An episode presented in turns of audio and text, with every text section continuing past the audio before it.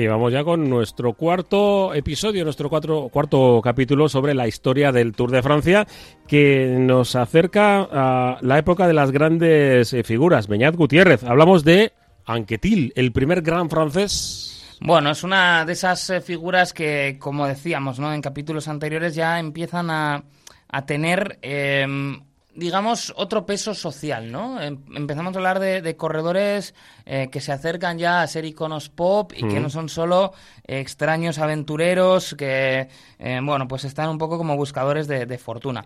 Es decir, ya habíamos dicho pues que se dejaba a un lado esto del aventurero para que empiece a surgir la figura del deportista, y ya aquí hablamos de, deportistas en puros y duros, pero em, con, con Anquetil pues lo que sucede es que estamos ante un icono pop también, ¿no? Mm, eh, como diría algún compañero televisivo, crónica en rosa. Porque no solamente, y hablando de amarillo, porque el rosa ya sabemos que es el, el del Giro, pero crónica en rosa real, porque Anquetil ya muy jovencito está predestinado a hacer algo grande en la carrera pero también en lo de alrededor. Sí, es una, es una figura em, de las que hay, yo diría, pocas comparaciones, ¿no? Eh, sí que tiene un poco esta idea de que tanto, tanto tirón ha tenido en el ciclismo y que antes eh, se veía mucho más, como es el hecho de, bueno, pues alguien que empieza en una profesión, eh, lo, lo deja para dedicarse al ciclismo. Claro, ahora el que viene bueno rara vez se ve en una situación de tener que tener un trabajo y luego ya, ¿no? Llegar al, ciclismo. Esto sería algo, algo rarísimo en la, en la actualidad, pero él pues es un entorno humilde, eh, hijo de un albañil y de una ama de casa, eh, aunque Til llega a, trabajar de tornero, ¿no? Antes de dedicarse al, ciclismo. Y, y, se ve, ¿no? Que es un poco el, molde del ciclista francés que bueno, pues eh, tiene esa capacidad para atraer. Eh, es verdad que su época, además, como decíamos, pues se alarga más, porque no hmm. hablamos de, victorias consecutivas como hemos tenido en otras épocas. Y como bien decías, y luego lo podemos ir tocando al final, pues también es alguien cuya personalidad y cuya vida privada dieron también mucho que hablar. Y también ahora, cuando se recuerdan pues esos, eh, esos pasajes, se hacen esas reseñas de los que fueron los grandes campeones, pues también atrae mucho la atención porque aunque parezca que no, y aunque podemos decir, bueno, es la vida privada, mm. sí que mostraba mucho eh, su personalidad que se trasladaba a la bicicleta y que mm, hacía también que, quisiera que, la gente orbitase en torno a él, ¿no? Mm. Es el primero de los grandes escaladores y hablamos del año 1957 cuando se esperaba su, su participación en el Tour de Francia porque ya en las rondas previas, en las carreras eh, locales, pues empezaba a ser eh, pues el ciclista que despuntaba en, en territorio francés.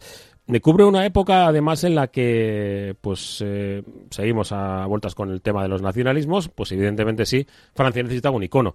Y, qué mejor que alguien, como nos comentas, salido de, no del suburbio, pero sí salido de, una clase trabajadora.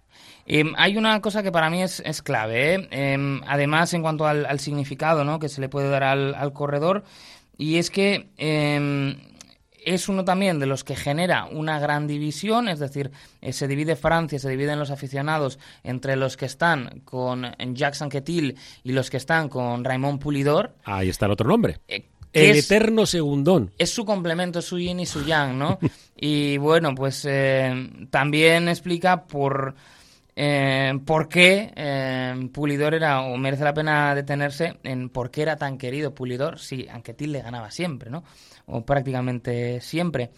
Y, claro, em, tiene mucho que ver la personalidad y tiene que ver también pues el significado social que se les dio a unos y a otros, ¿no? Una visión de un anquetil como eh, más arrogante y un pulidor más pegado, digamos, al, al, pueblo. Es algo que merece la pena, que, también, pues quizá el aficionado más eh, que se acerca solo de vez en cuando al ciclismo no conoce, pero que hay un vínculo claro con el ciclismo moderno, que es que uno de los grandes ases de nuestros tiempos, como es Mathieu van der Poel, es precisamente el nieto de Raymond Pulidor y parece mm. que a veces pues la historia y, los ciclos como que tienen sentido, se cierran los círculos y como su padre, su, abuelo, perdón, pues su padre también, Adrián Poel fue, fue también eh, un buen ciclista, pero todo eso de que su abuelo fue conocido por los segundos puestos y por las no victorias, pues ha salido el nieto, que es un tipo eh, con un instinto ganador tremendo y que lo gana todo, ¿no? Mm. Pulidor eh, tiene dos, era dos años más joven que Anquetil, normando, y fue, eh, es que los datos son, son demoledores, acabaría segundo en tres ocasiones y tercero en cinco.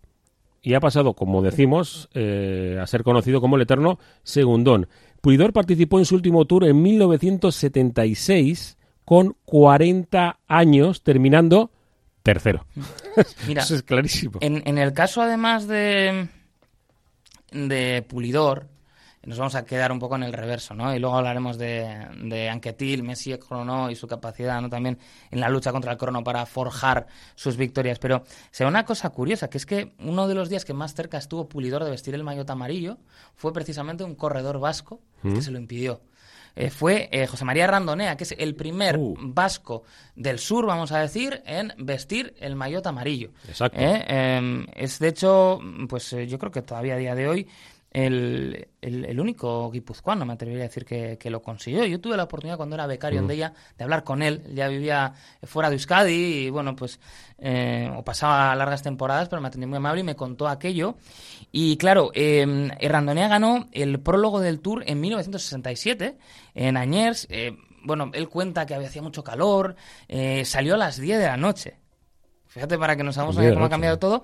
Y eh, la gente esperaba, sí o sí, que bueno, esto iba a ser para Pulidor, que Pulidor por fin iba a vestir al amarillo. Y claro, llega un nombre más desconocido en aquel entonces y se lo, se lo quita, pues mm, nos da también un poco cuenta de cómo le costaba a Pulidor.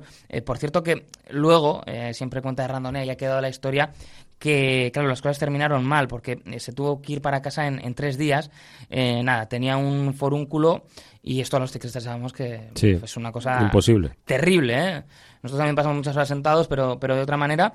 Y entonces ya, eh, pues nada, eh, tuvo dos días de, de, amarillo y al tercer día se tuvo que ir para casa. Pero ahí también vínculo ¿no? del ciclismo vasco con, con Pulidor.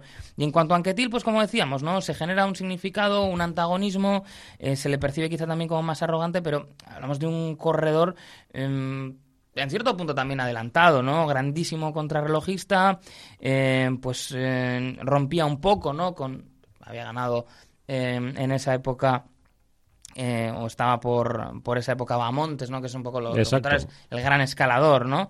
Eh, y, en el caso de, de, Anquetil, pues él sí que forja eh, una, una, era ganando en el 57 y luego ya tiene que esperar unos años hasta ganar consecutivamente 61, 62, 63 y 64. Y luego sí que tuvo, bueno, pues esto em, puede servirnos un poquito como crónica en rosa, pues una vida eh, personal em, algo, vamos a decir, extraña para la, para la época, ¿no? Em, por bueno pues por sus matrimonios eh, eh, hijos y demás. Él eh, bueno se, vamos a decir se encapricha porque es queda feo y además era era hmm. mutuo. Em, de la que era la, esposa de, su médico. Esto nos, suena también ¿eh? sí un poco sí. no era la primera vez que, pasaba. Y claro había una diferencia de edad importante. Llegado un momento cuando se retira él, él quiere tener hijos y acaba teniéndolos con su hijastra. Y se dice que además, a, bueno, a petición de, la que era su mujer hasta aquel entonces. Eh, luego, además, en un periodo más tardío de su vida, también eh, tiene un, romance con la que era eh, pues la, la, mujer de uno de los de los hijos de, su mujer, precisamente, de la que había sido su mujer. Me recuerda a algún cineasta, ¿eh? Claro, eh, sí puede ir por ahí. Y, y, todo, pero además se habla de cuando tiene el hijo que realmente, eh, pues eh, la, hija en este caso tiene dos madres, vamos a decir, y madre abuela, y que dicen que eso sí todo orbitaba mucho en torno al propio Anquetil. Lo cuenta muy bien en algunos artículos Marcos Pereda, que además este Anquetil está recogido en Bucle, que es una colección de, artículos sobre el mundo del ciclismo eh, del propio Marcos Pereda, que, está bastante bien. Este es, son artículos que se te queda en, la mente. Creo que se publicó, si no recuerdo mal, originalmente en, en Jotdown.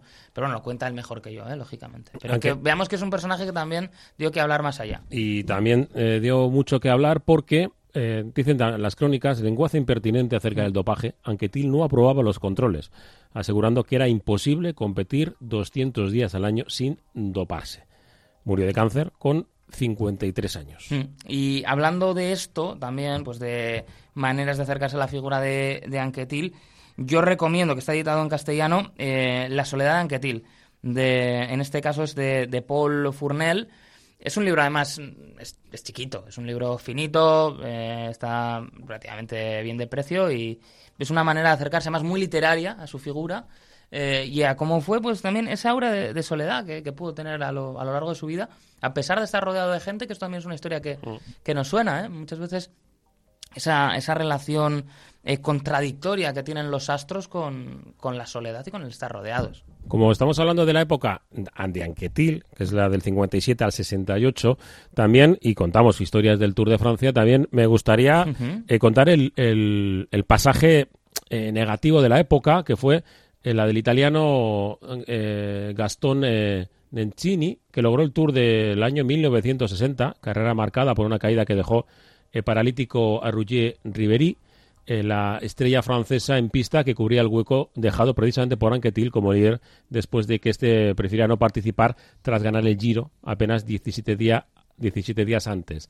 Nencini y Riveri eh, luchaban por el liderato en la etapa 14 de Millau Aviñón con el astuto italiano marcando un ritmo frenético en los descensos. Ribegui, no muy hábil sobre la bicicleta, se salió de la carretera el descenso de Peugeot eh, rompiéndose la espalda y fue pues eh, el último día que cogió una, una bicicleta. Porque eh, recordamos que esto es deporte de, un reporte de riesgo, de, de, mucho esfuerzo y pasan y pasaban estas cosas. De hecho, bueno, pues desgraciadamente es algo que ha ido sucediendo, no ha importado la evolución del deporte, ese riesgo que ha estado inherente, se ha ido evidentemente de alguna manera maquillando ese riesgo eh, por el avance tecnológico, la mejora en las carreteras, el aumento de las medidas de seguridad. Yo recuerdo de niño haber visto cuando se competía sin casco, ahora parece una locura, sí. eh, pero yo tengo grabado esa imagen de, de Andrei Kivilev inmóvil en la París-Niza, eh, en una caída que le llevó al fallecimiento al golpear con un bordillo, y cómo esa caída es la que hace que el casco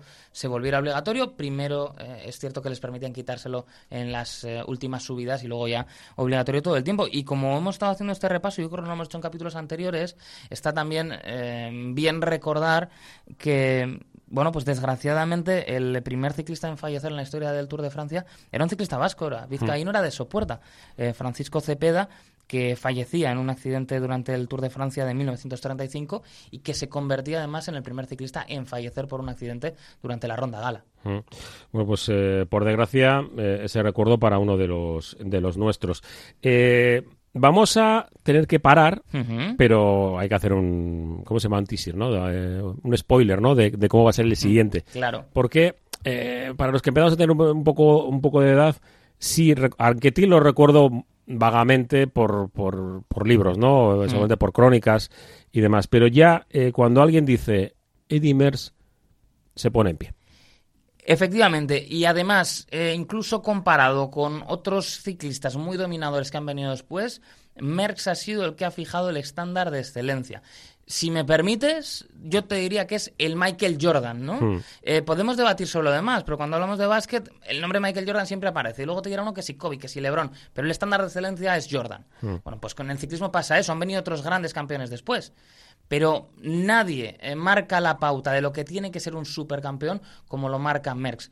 ¿Por qué? Pues porque es el caníbal y era un tipo que era capaz, no era solo que era capaz de ganar en eh, todos los escenarios, sino que lo demostraba y tenía el hambre de hacerlo, porque hay muchos corredores que son capaces pero que se miden mucho. Mm. Y, y Merckx ha marcado eso y por eso eh, pues siempre estamos buscando todavía, y mira que han pasado años, sí. al nuevo Merckx. Y bueno, pues eh, pasamos de Anquetil a Merckx. Que, que, no fue su hijo en este caso. No, no Que tiene... no era un mal corredor Axel, ¿eh? Me eh... gustaba, de chaval me gustaba Axel Merckx. Sí, ¿no? Claro, porque era como un, un apellido mítico. Eh, corrió en Mapei, corrió en, en, el, en el Domo también. Mm. Pero bueno, mm, es que hay apellidos que pesan. Bueno, pues para terminar y luego acercarnos al año 69, terminamos con la época de, de Anquetil, ese dominio un tanto efímero porque si era el grande, si era el grande, era el que subía como nadie, el, el de las eh, cronos y, y, el de la doble vida. El de... Claro. Sí, a, a mí se me queda... era doble, es que sí. es eso.